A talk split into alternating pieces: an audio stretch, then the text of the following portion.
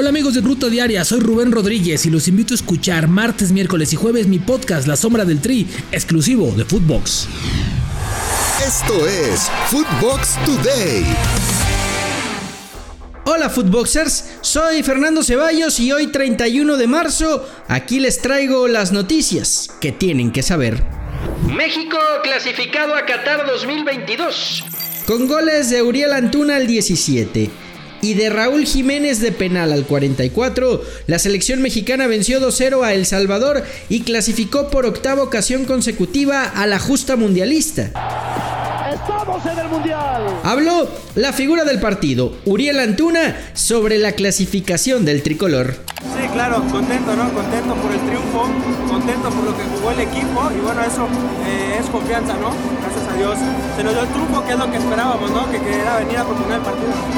Así es el equipo, ¿no? Hay que estar listo para cuando te den la oportunidad. Eh, estamos aquí para, somos una familia, somos todos juntos, cuerpo técnico y jugadores. Esté o no esté en la alineación, siempre voy a estar apoyando.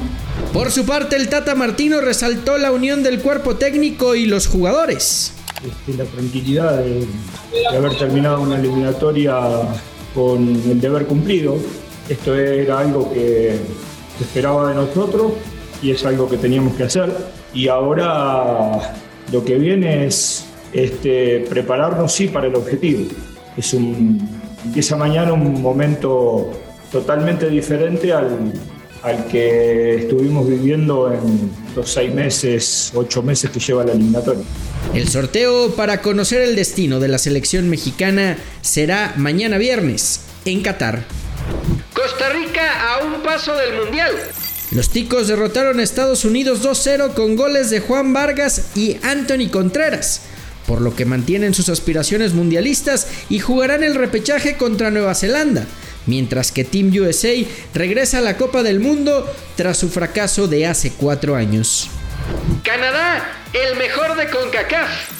El equipo de la hoja de Maple cayó 1-0 frente a Panamá con gol de Gabriel Torres en el cierre de la eliminatoria. Con este resultado, la clasificación quedó con Canadá líder por diferencia de goles, empatado con México con 28 puntos mientras que Estados Unidos y Costa Rica también quedaron empatados con 25 puntos, pero el gol a Verash clasificó directo a Team USA. Renovación de Alexis Vega es prioridad.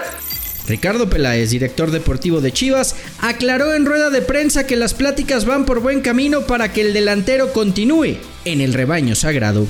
Tenemos mucho tiempo platicando ya con los representantes, como te dije, creo que desde antes de los Juegos Olímpicos. Es nuestro objetivo primordial. Eh, rebamos entre 8 o 9 meses de, pláticas. Eh, él ha mostrado que quiere estar en Chivas. Nosotros queremos que se quede y eso es lo más importante. Además, ratificó a Marcelo Michele Año como técnico de Chivas para lo que queda de esta temporada. La realidad es que eh, no nos hemos planteado hacer un cambio en este, en este momento. Marcelo va a terminar el torneo hasta donde lleguemos y después de eso nos vamos a sentar a hacer un análisis, a hacer un balance y a pedirle cuentas, por supuesto. Récord histórico en el fútbol femenil.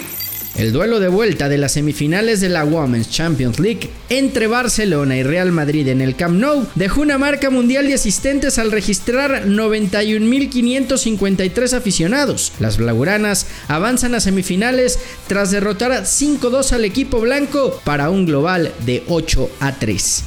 FIFA investigará el uso de láseres el máximo organismo del fútbol mundial, abrió un expediente luego de que en el juego entre Senegal y Egipto, los aficionados senegaleses usaron dichos artefactos para molestar la visibilidad de los faraones durante la tanda de penales. Nuevo técnico para Guti. La leyenda, Ruth Van Nistelrooy, fue anunciado como el nuevo entrenador del PSV Eindhoven de Eric Gutiérrez para la próxima temporada, en lugar del alemán Roger Smith. El Kun quiere volver. Sergio Agüero confesó para Teis Sports que se encuentra con ganas de volver a entrenar, ya que su rehabilitación ha evolucionado de buena manera y dejó la puerta abierta para un posible regreso tras los problemas cardíacos que lo obligaron a retirarse del fútbol. Ayer no sé por qué se me cruzó en la cabeza un poco decir, eh, voy a empezar a hacer algunos sprint, viste, pero para probar. Esto fue Footbox Today.